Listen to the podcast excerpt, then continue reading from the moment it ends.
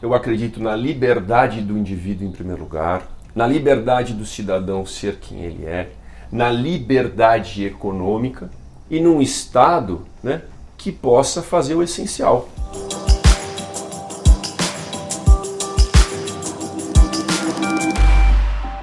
Olá, pessoal! Como eu sempre digo a partir de agora, menos emoção e mais razão, a gente dá continuidade ao nosso GPS político, dessa vez com o deputado federal Vinícius Poit. Ele é do Partido Novo, é o primeiro mandato dele como deputado federal, ele tem 20, 25, 35 anos, mesma idade que eu. Cara de 25. Tudo bem, ele que diz, tá? Não atribuam a mim essa responsabilidade. E ele é empreendedor. Obrigada, Poit, por estar aqui. Eu que agradeço, obrigado, pessoal. Né, esse quadro aqui que eu já sou admirador de longe, estou muito feliz de estar participando hoje. Fico muito feliz. Aqui, esse, o GPS Político é um espaço para que todo mundo possa trazer o que pensa sobre e para o Brasil. Para quem ainda não acompanhou o GPS Político, funciona da seguinte maneira: eu mando um roteiro de perguntas para todos os meus entrevistados antes deles sentarem aqui no meu sofá ou gravarem comigo à distância. Então todo mundo sabe o que vai ser perguntado, porque o meu interesse aqui não é criar uma situação constrangedora, dar aquela lacrada que a internet adora, para depois poder lançar um trecho do vídeo nas redes sociais e fazer sucesso com algo que não nos ajuda a entender o que as lideranças políticas estão pensando como projeto. Então esse é um quadro diferente. Tem muita gente aí fazendo esse tipo de entrevista Aqui eu quero falar de projeto e a gente começa com a nossa régua. A gente tem a nossa reguinha que acho que vai aparecer na tela também. E eu, como sou uma pessoa que acho que as pessoas devem poder fazer o que elas quiserem, desde que elas justifiquem, a nossa régua pode inclusive ser refutada. Então você olha aqui, pensa se você tem algum lugar para se colocar. Pode falar, não, eu não estou na régua, estou em cima, estou embaixo, estou em qualquer outro lugar, ou acho que os nomes têm que ser diferentes, desde que você explique para o pessoal que está assistindo o que, que significa essa sua posição. Top. Então, eu vou me identificar aqui perto do centro-direita, tá? Que é um liberal centro-direita, por causa dos conceitos. Tá.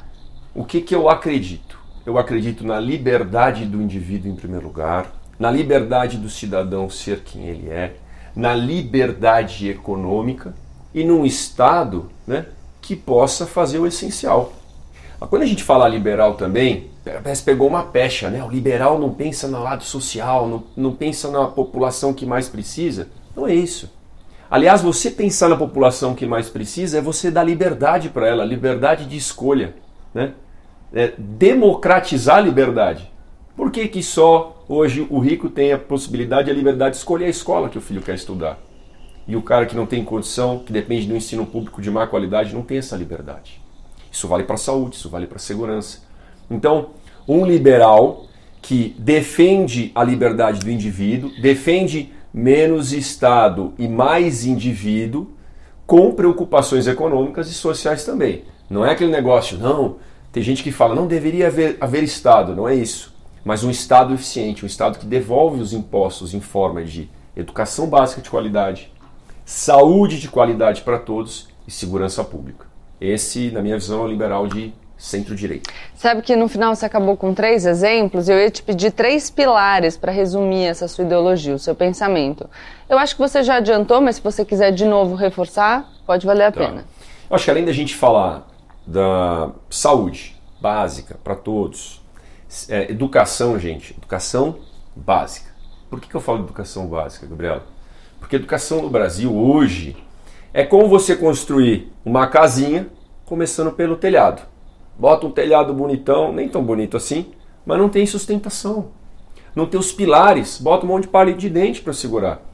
Porque a população chega, às vezes sai do ensino médio e tem dificuldade com alguns conceitos para entrar na faculdade. Então, mais investimento no básico e o, o, o superior, aí a gente pode ter mais parcerias público-privadas. E a segurança pública, que esse é um papel do Estado, não dá para privatizar a segurança pública para ter o direito de ir e vir. Não é Estado é, inexistente, Estado mínimo, algumas palavras que eu, por exemplo, privatiza tudo, nós vamos falar de privatização lá na frente, tá? Mas é um Estado que devolve os nossos impostos nas prioridades. Tá. Saúde, educação básica, segurança. Pois eu quero saber o seguinte, o rótulo que você se atribui, esse rótulo que é de centro-direita, com um nome diferente daquele que a gente propõe na nossa régua e que eu acho que você já definiu suficientemente. coincide com o rótulo que terceiros te atribuem, com o nome como você se chama, ou a forma como você declara agora que pensa. No geral, é a mesma forma como as pessoas caracterizam o seu pensamento? No geral, é a mesma forma como tá. eu é, mostro, né, ou como eu quero mostrar. Só que, na verdade, acho que hoje em dia, em qualquer lugar, né, no comércio, na política, eu aprendi com meu avô lá do interior, que era comerciante, que não importa muito o que você quer vender, o que você quer mostrar, e sim como as pessoas percebem, o que as pessoas estão precisando. Então hoje a política sofre de um extremismo e de uma polarização que para mim é muito negativo para a sociedade. Então talvez eu possa concordar 99% com você ou com alguém que está assistindo a gente agora. Se tiver 1% que a gente discorda lá, sabe? Então ainda tem algumas coisas que eu busco vencer através sempre do diálogo para mostrar essa postura desarmada. Né, eu acredito muito, e faço isso lá na Câmara dos Deputados, né, de uma postura, gente, vamos para o diálogo, vamos procurar, se tiver 1% que a gente concorda, vamos nele, em vez de só focar no que a gente discorda, uhum. principalmente para enfrentar uma pandemia dessa, principalmente para acabar com essa polarização política no Brasil. Então, diálogo é a palavra-chave do meu mandato, que norteia o que norteia o que eu acho que é saudável para a política no nosso país. Acho que as pessoas já pegaram isso. Eu constru... Eles até brincam lá, meus colegas de bancada. Olha lá, o Poit, construtor de pontos. Porque... Aliás, você é líder da bancada na Câmara dos Deputados. Isso, líder da, da coordenador, eles chamam de coordenador da bancada paulista. Que isso, para mim, eu acho que é a maior demonstração de diálogo possível. É a maior bancada, 70 deputados federais, três senadores, a mais heterogênea, com todos os partidos. E pela primeira vez, um deputado de primeiro mandato consegue ser coordenador de bancada. E aí eu falo, por causa do diálogo converso com todo mundo, escuto e pela primeira vez a bancada teve o consenso. Não dividiu assim as ações em cada um. Vamos ter o consenso para combater a pandemia? Vamos ter o consenso para focar na educação? Por causa do diálogo. Então, gente, vamos construir pontes, não muros. Essa frase é meio clichê, mas eu já deixei essa marca. Eu repito sempre: construtor de pontes, diálogo, para ter certeza do que, que a gente defende. Agora a gente vai começar a falar um pouco mais de políticas públicas. Primeira Perfeito. parte dessa pergunta é: a desigualdade é um problema a ser enfrentado? E se sim, o que, é mais importante, se é a igualdade de oportunidades, ou igualdade no ponto de partida, ou a igualdade no ponto de chegada? A desigualdade é um problema dificílimo, sério no nosso país. A gente pode explorar que tipos de desigualdades e uh, igualdade de oportunidade. É isso que eu defendo. Então vamos igualar as oportunidades, porque nem todos têm as mesmas oportunidades no Brasil. E aí, até adiantando, um dos motivos para eu vir para a política envolve muito propósito, missão e sentimento cívico, porque eu acho que num país, gente, aonde pouquíssimas pessoas têm muito e muitas pessoas têm pouco ou quase nada, quem teve oportunidade, e eu agradeço demais por ter tido saúde, ter saúde, segurança, educação, tem que devolver. Né? Retribuição de alguma coisa para a sociedade. Isso é o sentimento que eu tenho. Vamos falar de desigualdade. Para mim tem uma desigualdade é, de justiça no Brasil. Desigualdade perante a lei. Porque a gente fala desigualdade, eu vou falar desigualdade econômica, de oportunidades, mas como é que pode a questão do foro privilegiado? É, os, alguns políticos vivem como reis. Eu sou totalmente contra essa questão do foro. Alguns políticos se elegem deputado federal para se proteger de algum crime. E aí não é julgado né, igual a população. Entendo, outro dia eu estava debatendo com. Eu não sou advogado, sou administrador empreendedor. Olha eu aqui, ó. Eu estou só ó. olhando as reações da, da Gabriela Pensando aqui, a falo, proposta do GPS político é, é não debater. Na Gabriela. sobrancelha e, e no olhar. Mas aí tomei uma bronca. Eu falei, não, Vinícius, primeiro que não é foro privilegiado, é foro por prerrogativa de função. Exatamente. E algumas, acho que eu li isso aqui e algumas funções são necessárias. Bom, tá bom, mas vamos ver onde deu certo isso no mundo, mas não indistintamente como existe no Brasil. Sabe o que é interessante? É que eu vou, vou sair um pouco do roteiro para dizer o seguinte: talvez a gente tenha uma visão diferente sobre assuntos relacionados ao processo penal, por exemplo. Mas olha que legal a gente poder sentar e conversar sobre eles. Sim. Né? Pronto, fugi do script, mas tudo bem. Não, tá não é meu papel aqui. Mas e outras coisas, gente? Aí vamos falar até da desigualdade perante a lei, se você tiver poder econômico ou não. Porque é o recurso atrás do recurso, atrás do recurso, sobe para o STF, enquanto o cara que não tem poder econômico vai preso. E aí? Então, essa é uma primeira desigualdade muito forte no nosso país. Vamos falar da desigualdade na representação política. Uhum. Eu acho que precisa de uma reforma política séria no nosso país, porque sistema de votação proporcional, eu não concordo. Já vou direto ao ponto no distrital, no distrital misto. Né? Quer explicar um pouquinho? Quero. Vai. Voto distrital. É, São Paulo tem 70 deputados Explica federais. primeiro proporcional pra galera. Proporcional. Que é o que funciona hoje, pode ser? Isso, é o que funciona hoje. Então vamos lá, você tem o coeficiente eleitoral, tá? O que é o coeficiente eleitoral? Bem resumido, você me ajuda se eu errar Ajudo, alguma vamos coisa embora. aqui, Gabriela. Todos os votos, né? Toda a população do estado de São Paulo, Todos os votos válidos do divididos estado de São pelo Paulo, número dividido de pelo número de cadeira. cadeiras. Aí tem a sobra, tem outros ajustes, mas é isso. Votos válidos do estado, dividido pelo número de cadeiras, dá lá mais ou menos 300 mil votos por cadeira É. do deputado federal. E aí você descobre quantos votos você tem que ter para ganhar uma cadeira. Só que aí Perfeito. você vai pensar, ah, é o candidato que tem que ter o voto? Então. É o partido, Não. é a chapa. Porque Por quando exemplo, você vota num É. Se eu tiver 300 mil votos, beleza, né? Eu faço uma cadeira sozinho. Mas quando você vota num candidato, ele soma para a chapa dele, para a coligação dele. Porque por isso que tem os puxador de voto. É, agora não vai mais poder a coligação, Agora né? acabou esse negócio de coligação. Mas se um partido só que tenha, com todo respeito, tá? O Tiririca e outros deputados. Que não é o problema do tiririca, Não é é, a questão da popularidade. A pessoa é famosa. Aí ela se candidata. Vamos, posso tentar Pode, fazer? lógico, um, eu, professora aqui, aí acabou o GPS. Tá lá. Vamos lá. Então, uma pessoa, mais ou menos 300 mil votos. Estamos no mesmo partido, eu e o Poit. Vamos supor que eu seja uma grande estrela da televisão brasileira. E Só aí, supor. É. o Poit recebe 100 mil votos, ele é do mesmo partido que eu, e eu recebo 1 milhão e 100 mil votos.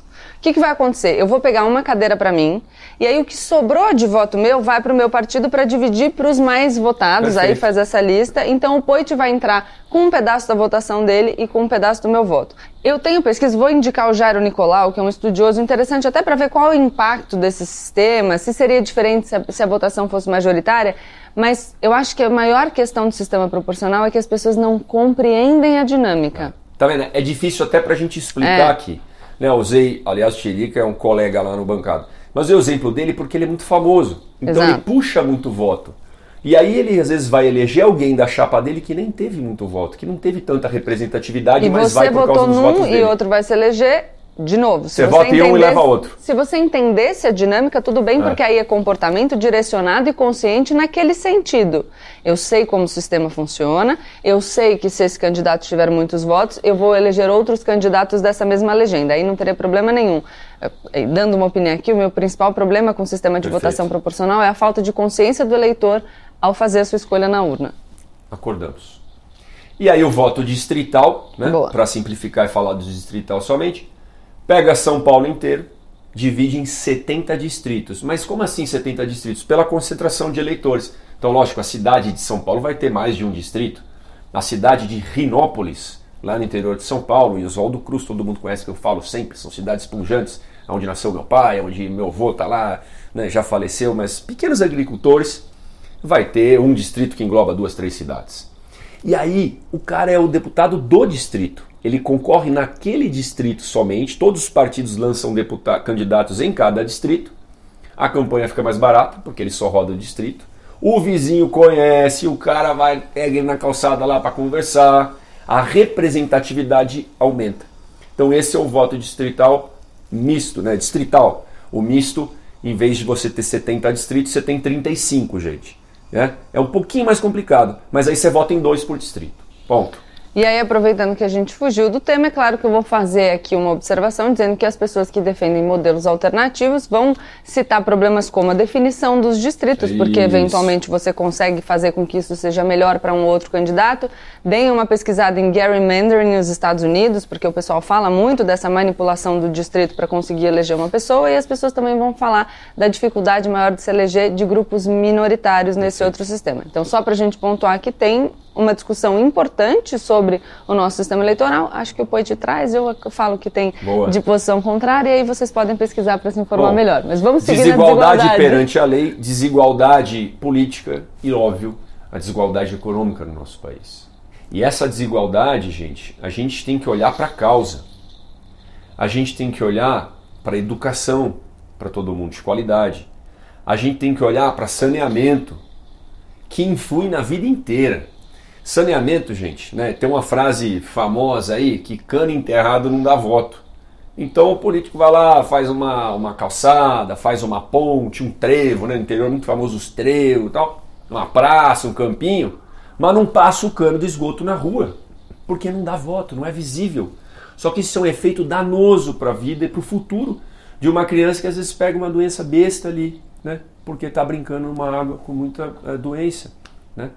Isso influencia na saúde, para ter uma ideia, um real investido em saneamento são quatro reais economizados em saúde. E essa desigualdade que eu acho que a gente tem que atuar no Brasil. Onde o governo pode atuar com políticas públicas, a gente vai falar um pouquinho sobre políticas de renda, né? Uhum. É, como o Bolsa Família.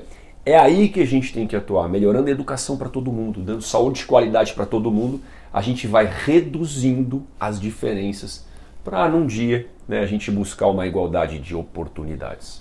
Agora a gente vai para o projeto. Se você Perfeito. tivesse que estabelecer o proje seu projeto para o Brasil com três grandes frentes, quais seriam as três grandes frentes? E claro que, resumidamente, porque a gente não tem todo o tempo do mundo, um pouquinho sobre viabilidade prática dessas propostas. Três grandes frentes, tá? Tem que escolher só três. Educação, educação, educação, não, não é, não é três vezes, mas educação é a primeira. Educação básica e a gente modernizar um pouco a educação. Botar ensino técnico colocar programação, colocar empreendedorismo. Empreendedorismo, vamos assim, gente, é montar seu negócio e gerar emprego e renda para é, é, multiplicar. Colocar educação financeira. E aí, quando eu falo de educação financeira, eu quero mandar um abraço até lá para Taubaté, porque eu tive lá numa ONG que atua numa comunidade em Taubaté, Gabi, que eles montaram o Valinho. O Valinho é um dinheirinho, porque estão lá no Vale do Paraíba, né? Uhum. E esse Valinho é um dinheirinho numa folha sulfite, as crianças ganham. E a ONG recebe um monte de brinquedo, material escolar de doação. Olha o que eles fizeram, em vez de dar logo de cara, eles vão dando valinhos. Criança que vai lá e apresenta, fez nota boa, se comportou, fez tudo direitinho e tal. Vai ganhando valinho. Aí ela chega numa feira e compra os brinquedos. Puxa, agora eu não estou precisando do brinquedo, estou precisando de uma mochilinha nova escolar. Então ela aprende a priorizar, aprende que não é infinito, e aprende a dar cada vez mais valor para as coisas que ela vai atrás e conquista. E aí é provado que ali nos brinquedinhos ali, né, ela dá muito mais valor por aquele que ela batalhou. Então, isso é uma das coisas que na educação, acho que no futuro dessas crianças, no futuro dessa pessoa, ela vai é, aprender esse negócio de correr atrás, de dar valor para a conquista. No ensino técnico, gente, para falar de educação aqui, é a gente preparar as pessoas para as novas oportunidades de trabalho, para o futuro. Tem o livro do Harari, que é o uhum. 21 Lições, do século, século 21. Que ele fala, ele tem um medo, né? E ele expõe isso. Fala, poxa, vai ter um futuro onde algumas pessoas não vão ter profissão para ocupar. Porque mudou tudo, as coisas, tecnologia, dinamismo. Então, em vez da gente, acho que, barrar essa evolução do mundo, barrar a tecnologia, que é muito boa para a humanidade, vamos preparar melhor as pessoas para a empregabilidade delas melhorarem. Então vão aprender a programar desde cedo. Parece que uma das linguagens mais faladas no mundo, né? O inglês e a programação. É, eu não sei, viu, gente? É o Beta, VSL, é, programação, Linux. É, o pessoal vai dar risada aí, porque eu não é Flash. Vou precisar voltar para a escola. a gente tem olha... que estudar isso aí também. Mas então é preparar as pessoas para o futuro e para ocupar as vagas né, no futuro. Educação, gente. Aí a geração de emprego e renda. E na educação, FATEC, ETEC, aqui no estado de São Paulo, escolas técnicas, tem que expandir isso. Já chega pronto, sai do ensino médio, e aí não é que, puxa, o que, que eu vou fazer? Não, já tem uma profissão, consegue trabalhar de dia, ganhar seu dinheiro, pagar a faculdade à noite, por exemplo. Geração de emprego e renda. Pessoal, é desburocratizar, é o tal do tirar o Estado sempre de cima do empreendedor, que é alvará, é licença para isso, licença para aquilo, até para um negócio pequenininho cara fica esmagado, uma complexidade tributária enorme, não consegue montar seu negócio e gerar emprego.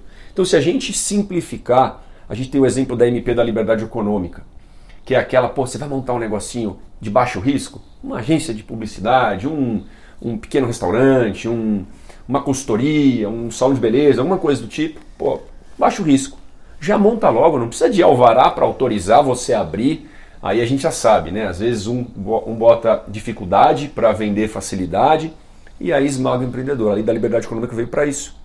O marco legal das startups, do qual esse eu tenho que puxar a sardinha para meu lado, que é onde eu nasci montando um negócio, empreendedor, e que ele vai trazer mais segurança jurídica para o setor, vai agilizar a abertura de empresas, vai permitir espaços de experimentação regulatória. Esquisito esse nome. Mais esquisito ainda é o sandbox, que é o nome em inglês.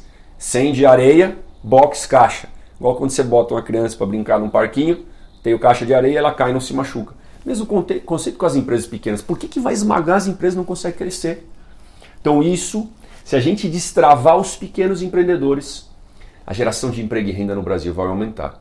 Muito mais da metade, Gabriela, da geração de emprego das carteiras assinadas no Brasil vem dos pequenos negócios. Então aí está um pouquinho do emprego e renda e de como que a gente pode fazer isso na prática. E aí a gente precisa passar por um corte de privilégios, uma reforma política urgente. Não dá, gente, para faltar vacina no Brasil. Não dá para faltar educação básica para todo mundo. Não dá para faltar comida na mesa de alguns brasileiros, enquanto existem os super salários, enquanto existem todos os privilégios dos políticos em Brasília, né, e na elite do funcionalismo, e em respeito aos bons servidores públicos, que a gente tem que separar o joio do trigo na elite do funcionalismo. É vale isso, vale aquilo, vale banda larga, até vale banda larga em casa, alguns tiveram medo, pelo amor de Deus. E o povo precisando de comida, Gabi. Tem que cortar esses privilégios. E eu falo duro isso porque o povo está cansado de olhar e os deputados e os outros acharem que são reis. Falo com muito orgulho do meu mandato, dos mandatos de alguns outros colegas. Cara, auxílio moradia, apartamento funcional, é, previdência, seguro saúde infinito. Infinito, infinito. Porque um deputado, por exemplo, pode gastar qualquer coisa, vai lá e reembolsa. E reembolsa o que precisar. Motorista, carro. Pelo amor de Deus, gente. Olha a situação que está o povo. E aí não aceita abrir mão de uma coisa do salário. A gente já corta na carne. Enquanto não é lei, eu já, a gente já botou projeto de lei lá. Corta os privilégios via lei. Mas não. Eles não aceitam. E aí ridicularizam, marginalizam a gente dentro do Congresso. Então, enquanto isso, eu vou dando um exemplo com o meu mandato. Se a gente da educação, preparar a nossa nação, porque a nossa nação é, puxa, eu falo que o Brasil é muito abençoado, né? O Brasil é trabalhador, o brasileiro é, é empático um com o outro, o brasileiro é aguerrido, o brasileiro é um povo esperançoso, apesar de que agora nossos líderes não estão nos dando esperança, e a gente precisa de líder que dá esperança nesse Brasil, líder que dá alguma perspectiva de futuro. Se der educação, preparar, igualdade de oportunidade, desburocratizar para o pequeno montar empresa, gerar emprego e a renda vir. E acabar com os privilégios desses políticos e da elite do funcionalismo. Né? O cara ir lá para servir a população e não para ser servido, aí eu acho que nosso Brasil decola. Bom, continuando aqui, a gente vai, vocês sabem que eu divido, né? Eu tenho um bloquinho de perguntas quando as pessoas se posicionam do lado esquerdo da régua e outro bloquinho de perguntas quando as pessoas se posicionam do lado direito da régua. As perguntas são muito semelhantes, é só assistir os vídeos de quem se coloca à esquerda e à direita, vocês vão ver que é mais ou menos a mesma coisa. Eu mudo só um pouquinho a formulação a partir daquilo que eu vejo como dúvida nas redes sociais. Então, a partir daquilo que eu vejo como questionamento para as pessoas que estão nessa complexidade dos dois espectros, enfim, de posicionamento político. A gente, a própria régua mostra que é muito mais complexo do que esquerda e direita, mas só para simplificar para vocês. Então, vamos lá. A iniciativa privada é sempre uma melhor gestora do que o Estado? Ou existem situações específicas em que o controle estatal pode se mostrar mais apropriado? A iniciativa privada, eu falo, Gabriela, ela não é um fim, ela é um meio. Por isso que eu citei lá um pouquinho, um pouquinho no início a questão do privatizar tudo. A gente tem que encarar a privatização, a concessão, as PPPs como um meio para consertar algum problema.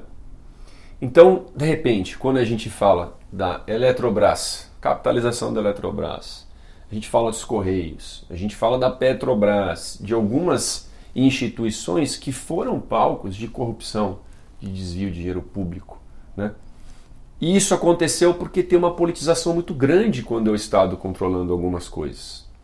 Isso aconteceu que o Estado às vezes usa, usa aquela empresa, né, quando eu falo Estado, governos, políticos, né, usa aquela empresa como eh, eh, máquina, né, e aí bota lá um, um amigo dele político, tem os cargos de diretoria, aí não necessariamente, pode ter políticos bons e servidores bons, não necessariamente o cara é técnico suficiente e a empresa não é eficiente, dá prejuízo. E quando uma empresa estatal dá prejuízo, cai no bolso de quem? Seu, nosso, né? dos brasileiros, porque é o dinheiro nosso que está lá. Então, nesses casos, é importante ter iniciativa privada. Quando a gente fala de estradas, rodovias, agora está um negócio novo chegando no Brasil, que é o tal do pedágio free flow. Que raio que é esse de free flow? Né? É fluido livre, né? anda livre. Não tem prazo de pedágio, vai ter algum chip, alguma tecnologia que você anda pouquinho, você paga pouquinho, anda mais, paga um pouquinho mais. E às vezes anda uma curta distância nem paga mais pedágio. Isso aqui vai ser feito pela iniciativa privada, em concessões das estradas. Todo mundo sabe a qualidade de uma estrada quando está no setor público, esburacada, perigosa, uma vai, uma vem, né? E quando está no setor privado com concessão. O Estado, gente, não pode ser o cara que quer fazer tudo, né? Aí eu vou lembrar do Zema, tá? Nada contra os patos, eu acho os patos bem bonitinhos, mas o Zema fala o seguinte: o pato, ele é meio desajeitado, não nada bem, não voa bem, né? Não anda tão rápido não faz nada tão bem.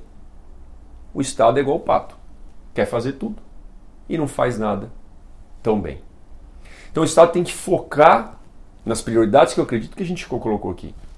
Ser um, um Estado que regula e dá condição de ter educação básica, saúde e segurança.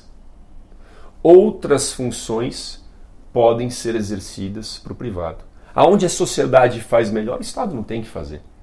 E aí eu vou avançar só um pouquinho. Aonde o indivíduo faz melhor, o Estado não tem que fazer. Aonde o município faz melhor, o Estado, agora não em governo, mas o Estado de São Paulo, o Estado do Rio, não tem que fazer. Aonde o Estado faz melhor, a União não tem que fazer. Porque hoje é tudo centralizado em Brasília, que é o Pacto Federativo, que é uma outra coisa, né? Mas o tal, até para explicar o que é esse conceito, é a gente mais Brasil, menos Brasília, mais indivíduo, menos poder centralizado. Então, isso que eu acho que, que o Estado pode fazer e tem coisas como segurança pública, né, como o STF, não dá para privatizar. Tem uns aí que tem umas ideias meio autoritárias aí, ela não vai reagir, mas não dá para privatizar a segurança pública, apesar de ter bons exemplos de algum tipo de parceria. Lá no Rio Grande do Sul, tem o tal do ICMS da segurança. A empresa pode pegar parte do seu ICMS e abater e investir no equipamento da polícia local e tal, um negócio de segurança bem legal. Agora vamos falar, já que você falou bastante liberdade no começo. Liberdade para iniciativa privada é liberdade irrestrita ou há exceções? Liberdade com responsabilidade. Né, eu falo o seguinte: eu defendo a liberdade até que a minha liberdade não invada a sua liberdade, nem a sua liberdade, nem a liberdade dos outros. E aqui no Brasil a gente tem um problema, que os bons acabam pagando pelos maus. Então excesso de burocracia, excesso de coisa porque a gente tem aquele receio da impunidade. A gente está acostumado com a impunidade no Brasil. Enquanto em outros lugares, falando um pouco da liberdade agora econômica, né? ou a liberdade de você montar seu negócio, enquanto outros lugares, vamos pegar os Estados Unidos ou algum outro tipo de país, a liberdade do empreendedor é um negócio até de acreditar na boa fé do empreendedor. Aqui no Brasil parece que o empreendedor é culpado até que se prove o contrário. Então, para o cara abrir um negócio cheio de controle e amarras, porque parece que ele vai fazer alguma coisa errada se ele montar a sua empresa. Então a gente tem que trazer mais liberdade com responsabilidade. Liberdade da pessoa ir e vir, liberdade da pessoa ser quem ela quiser, fazer o que ela quiser com responsabilidade. Então, algum tipo de restrição eu vejo quando a gente invade a liberdade do outro. Então, o meu único extremismo, aliás, gente, falar que eu falei que eu não sou extremista, meu extremismo é defender que todo mundo tenha sua liberdade. Principalmente quem pensa diferente de você. Porque tem os caras que defendem a liberdade por conveniência, né? Ah, liberdade para mim, hora que é liberdade para o meu opositor, não, né? Tem que ir lá e, e coibir a liberdade de expressão dele tem que defender a liberdade, principalmente para quem pensa diferente de você. A gente vai falar já já de diálogo, aí acho que você vai poder aprofundar um pouco Bora. mais essas suas ideias. Você já falou que defende a redução do espaço do Estado na sociedade. Eu quero saber, então, é, como que você entende o, o, auxílio que o Estado dá à iniciativa privada? Por exemplo, crédito subsidiado, isenção fiscal? Acho uma coisa importante, até anteriormente a gente estava falando da atuação do mercado privado, onde o Estado entra, né? O Estado na segurança pública, né? na justiça, nas políticas de renda, né, para aqueles que mais precisam. Eu acho que isso é importante. A gente tem, né, tem o exemplo do Bolsa Família, que pode ser até melhorado, por exemplo, mas para complementar aquela resposta, até as políticas de renda auxílio emergencial, tanto para o cidadão quanto para o empreendedor, precisa de mais tecnologia de controle. Né? Se a gente vê o que teve de corrupção nesse ou desvios ou auxílio emergencial dado errado, o número total do Brasil é mais de 50 bilhões de reais gastos com auxílio emergencial de quem não precisava. Isso existe também nas políticas de renda. Então, talvez tecnologia, o Estado e, e o privado ajudando com fintechs e outras coisas. Fintechs são empresas financeiras de tecnologia novas, pode ajudar o Estado nisso também. Sobre isenção fiscal e crédito subsidiado. Gente, como liberal, qual que é o conceito do liberal? Liberal é contra subsídio, contra isenção fiscal. O nosso país, ele vem de uma história de subsídios e isenções que não adianta agora você pegar e desligar a chavinha. Sem desburocratizar, sem ter infraestrutura, sem ter mais igualdade de oportunidade. A gente precisa de uma transição.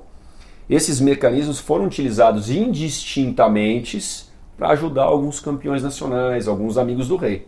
Subsídio e isenção para os grandão, para quem está próximo ali da corte, né, ou dos políticos, ou do governo que está lá. Agora não tem isenção subsídio para o pequeno, para o mais pobre, para quem está lutando para montar o seu negócio. Eu sou contra ser assim. Quer, eu falo assim, quer destaxar, né? Não taxar, tá? Porque eu sou contra ficar levando imposto. Quer destaxar, destacha para todo mundo. Não só para alguns. Então esse é o meu é, conceito. E quando você pensou em dar algum subsídio ou isenção, que seja, qual que é o impacto disso? A gente está falando que vai gerar tanto de emprego, vai movimentar a economia, e inclusive gerar emprego movimentar a economia até por, vai dar um efeito que é aquela curva de Laffer, né? A arrecadação vai aumentar e as pessoas vão prosperar e a economia vai andar. Isso nunca foi pensado no Brasil. Subsídio de isenção no Brasil é só para tapar buraco, tapar o sol com a peneira. Foi assim que os governos fizeram. Agora a gente tem um, um gargalo aí, né? Quem fala linguagem de profissão, para corrigir. E tem que fazer uma transição atuando, não continuando a tapar o sol com a peneira, mas atuando na causa. Educação de qualidade para todo mundo, saúde, segurança, desburocratização, para o Brasil se tornar mais competitivo, as pessoas tenham o mesmo tanto de oportunidade, porque aí, lógico, no futuro ideal, não vai precisar de subsídio e incentivo para ninguém. E, e, a gente tem um debate que, de um lado, tem um pessoal que fala assim: não existe justiça social sem responsabilidade fiscal, e de outro, as pessoas retrucam com não existe responsabilidade fiscal sem justiça social.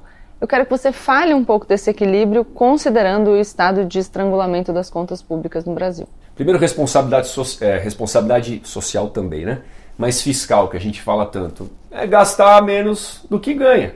Né? E na nossa casa, a gente precisa de responsabilidade fiscal, que é o dinheiro. O dinheiro que entra não pode sair mais. Então você se endivida. A não ser que você se planeje, não, vou me endividar aqui para depois equilibrar a conta ali. O governo também precisa disso, até porque o governo está lidando com o dinheiro do povo. E aí, se você pensar de uma ótica de governo, o governo foi feito para sobrar dinheiro? Tem que sobrar dinheiro sempre? Bom, se estiver sobrando muito por muito tempo, tem que reduzir imposto. Né? Essa não é a figura do Brasil. Mas o governo foi tá ali para utilizar bem e devolver bem os recursos para a gente. Todo o imposto que a gente paga. Então, se ele usar bem, ele tem que usar o recurso. Se ele não usar, atendeu educação básica, saúde e segurança, investe em projetos de infraestrutura que ainda o mercado privado não está conseguindo taxa de retorno para entrar. Está sobrando dinheiro, baixa imposto. Ele tem que usar o recurso com é, assertividade. Se ele fizer isso, a gente vai ter justiça social. O que o governo não faz é não usa o recurso com assertividade. Não tem educação boa para todo mundo, não tem saúde, não tem segurança, não tem vacina, não tem nada. E aí o governo pega e dá emenda para o centrão. O governo dá emenda para deputado ficar construindo ponte, trevo, calçada, gente. E fazer campanha para a próxima eleição. Essa é a dinâmica do presidencialismo no Brasil, né, que a gente pode avançar numa outra forma de governo, vamos falar de parlamentarismo, porque o presidencialismo de coalizão, esse nome aqui é diferente, é o presidente querendo comprar governabilidade né, ali no Congresso Nacional. Por isso que eu bati tanto, inclusive, no orçamento, fiscalizando, no TCU e tal, porque, pô, o governo deixa de fazer o que é necessário para ter justiça social, deixa de. tira do auxílio-desemprego, tira da Previdência, tira do combate ao Covid, tira da educação para colocar em emendas de relator e emendas do plenário. Tenha santa paciência, gente. Isso daí é o que me tirou de sério para quem acompanha nossas redes A gente bateu forte, o governo vetou algumas coisas, vetou alguns absurdos, ainda assim deixou emenda para o Centrão, colocou o tal dos PLNs, que são projetinhos extras aqui para tentar recompor, não ficar tão feio, mas esse orçamento aí não é o orçamento que traz justiça social. O governo, gente, precisa ser responsável com o nosso dinheiro, porque não é dele. Não existe dinheiro público, existe dinheiro do pagador de impostos. A Margaret Thatcher já dizia isso lá atrás. É o nosso dinheiro, que ele tem que devolver em educação, saúde e segurança. O que não faz bem, deixa as pessoas fazerem em paz, dá liberdade para as pessoas. Utiliza bem o recurso. Não precisa nem sobrar, porque se sobrar quer dizer que está arrecadando demais, aí tem que cortar impostos. E se fizer isso, a gente vai ter justiça social no Brasil. Né? Não precisava nem ter emenda parlamentar. Porque esse negócio de emenda fica dando na mão dos deputados fazendo troca aqui nos municípios. Faz o Pacto Federativo, devolve o poder para o cidadão e faz somente o essencial. Vou aproveitar para deixar uma dica para vocês. Quem quiser ler um pouquinho mais sobre presidencialismo de coalizão, pode procurar o um livro de quem cunhou esse termo, que foi o Sérgio Abranches. Então fica uma dica de leitura para vocês. E no site do Senado Federal tem uma sequência de vídeos que chama Orçamento Fácil, para quem quiser entender um pouquinho mais sobre orçamento público e começar a se localizar melhor nesse debate. Agora... Eu posso procurar os livros também, o Clube do Livro, porque eu já estou vendo, é cada coisa que eu falo é um livro. Falei, caraca, eu preciso ler mais aqui. Não, é difícil é para todo mundo, né? Todo, todo mundo tem uma lista de livros maior do que, que a gente vai conseguir ler. Mas sabe o que eu digo, Poit? O mundo de quem não lê nada é um mundo muito pequenininho. A gente, com a leitura, expande os nossos horizontes, não só em relação aos assuntos, porque eu gosto dos livros técnicos, mas eu gosto também de literatura, porque a literatura nos permite olhar o mundo pelos olhos de outras pessoas, das personagens, então é muito enriquecedor. Quando a gente fala de diversidade, a gente fala da relevância de trazer novos olhares para a decisão política ou para qualquer âmbito de decisão. E a literatura traz um pouco isso. Então eu sou muito entusiasta dos Não, livros. Obrigado. Eu vou, eu vou sair daqui com essa missão, porque quando eu pego um livro tem outra coisa. Eu consigo ficar presente no momento. Você está sem distração, sem é. celular, sem televisão. Aí você entra no livro ali, expande a mente, tem presença. Ajuda a ter foco, ajuda né? a gente em muita coisa. Agora a gente vai para o trecho da nossa entrevista que fala sobre diálogo. Você já falou que você é um cara do diálogo, que você acredita em construir pontes em vez de muros. Eu quero saber se você tem interlocutores de um campo político diferente do seu, que pensa, enfim, interlocutores que pensam não necessariamente tudo, mas algumas coisas importantes diferentes daquilo que você pensa, e se você tem com eles um diálogo positivo, se você quiser citar nomes, inclusive, de interlocutores que você considera leais sim, sim. e bem intencionados para as pessoas poderem acompanhar, fica à vontade. É, lá no Congresso é a maior possibilidade de eu ter esse tipo de interlocução. Pego como exemplo a Tabata, Tabata Amaral, que é deputada aqui de São Paulo. Né, a gente fez um debate, gente, no Fura Bolha. Digita lá no YouTube. Eu fiz também. Você fez? Com o FHC. Com o FHC? Nossa senhora, hein? É chique. Chique, que né? oportunidade. Quando me convidaram, eu fiz assim, gente, será que ligaram certo? Do Instituto FHC, quebrando o tabu, é, né? É, bem legal. Então eu fui lá e eu fiz o Fura Bolha com a Tabata. Então foi eu e ela, tá no YouTube, tá nas minhas redes, tá na dela, e foi super bacana. Porque foi um, a gente pode discordar em um monte de coisa. Mas ali era um debate respeitoso, com base nos projetos e nas ideias, não nas pessoas. Gente, a política é a arte de você falar com quem pensa diferente de você. E respeitar, e a gente argumentar e tentar puxar o fiozinho do novelo ali para achar algum ponto que a gente concorda. É, fora da política, o Eduardo Mufarrege, do Renova BR, que é um cara empreendedor, lutou, fez a sua carreira e resolveu ajudar na formação de lideranças políticas de diferentes partidos o Renova faz. Né?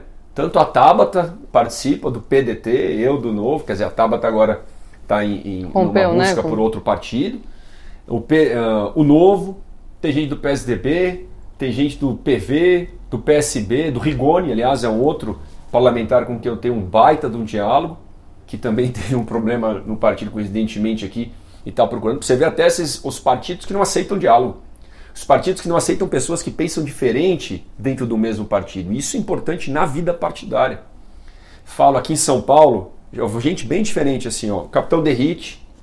O Derrite é um cara que tem uma história na Polícia Militar, uma história no Corpo de Bombeiros, está num outro partido que é o PP e às vezes vota, né, inclusive contra algumas coisas do PP porque ele não acredita naquela orientação. Ele acredita, a gente vota junto em muita coisa e bate um papo. E eu pergunto muito para ele sobre segurança pública.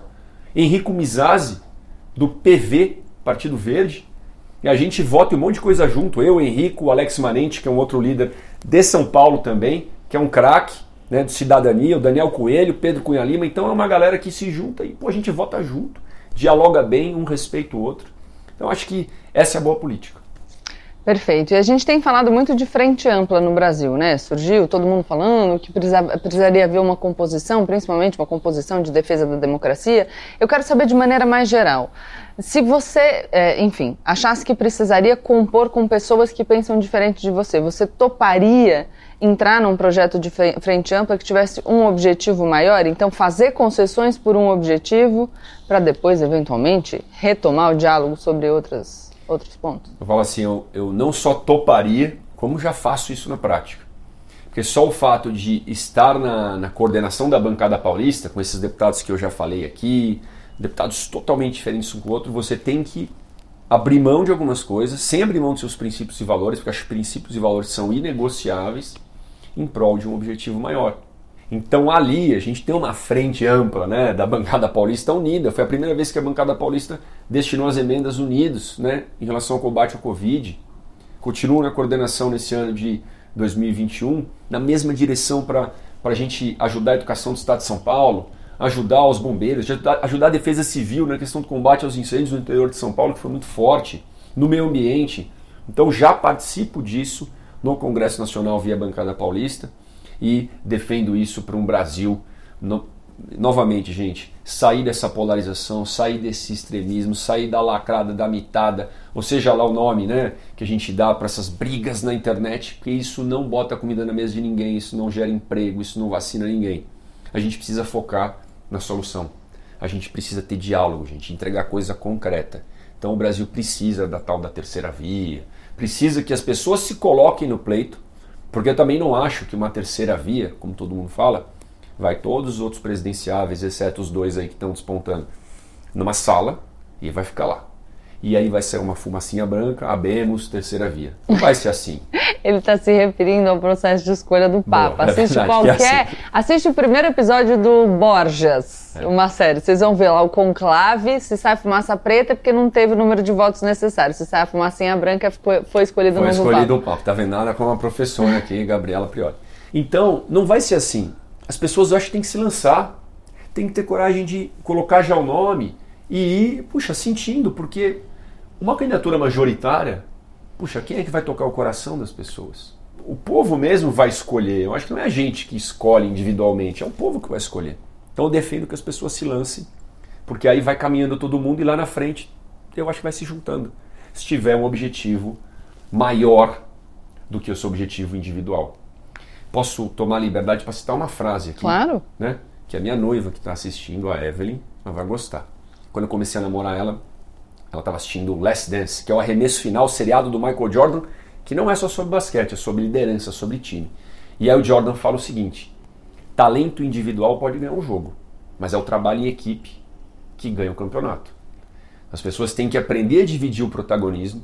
Lá no Congresso, né, se eu quisesse aprovar um projeto sozinho, não ia aprovar nada. Então a gente divide protagonismo com autores. Pô, se o projeto não vai passar comigo, deixa o outro apresentar. E aí, mandando um beijo para Evelyn, eu falei assim: amor, o dia que eu pedi ela em namoro, talento individual pode ganhar um jogo. Trabalho em equipe e ganha um campeonato. Quer namorar comigo? Ela aceitou. Obrigada, Michael Jordan, por, por viabilizar esse relacionamento.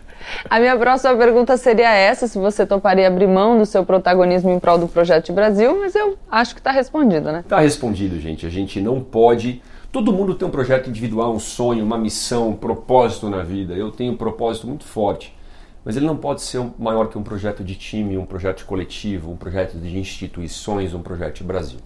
Então, caminhando para o final do nosso GPS político com Vinícius Poit, a pergunta que eu faço no final é uma pergunta que, na verdade, abre espaço para você falar ainda mais diretamente com as pessoas que estão assistindo. Parte né, da, da consequência de ser uma liderança política é você saber que tem pessoas que te acompanham e que seguem as suas orientações para se comportar tanto no debate político quanto na vida. Então, o que eu quero é que você termine com uma mensagem para as pessoas que te acompanham, que assistiram a entrevista e gostaram, no sentido de como que elas podem fazer para retomar esse debate democrático, para engrandecer esse espaço de convívio cívico, sabe? De atitude cidadã.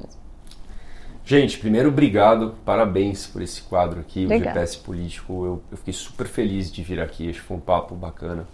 as pessoas que te acompanham já e têm você como uma referência, eu acho que começa daí. As pessoas precisam de referências, precisam de lideranças, precisam de esperança. E esse quadro, Gabi, acho que dá um pouco de esperança e conhecimento para as pessoas da política, que é o que a gente já falou aqui. Pesquise em quem você vai votar. Veja se bate com os seus valores e seu, seus princípios. Quais são as propostas né, para votar em quem te representa. Para depois cobrar, para fiscalizar.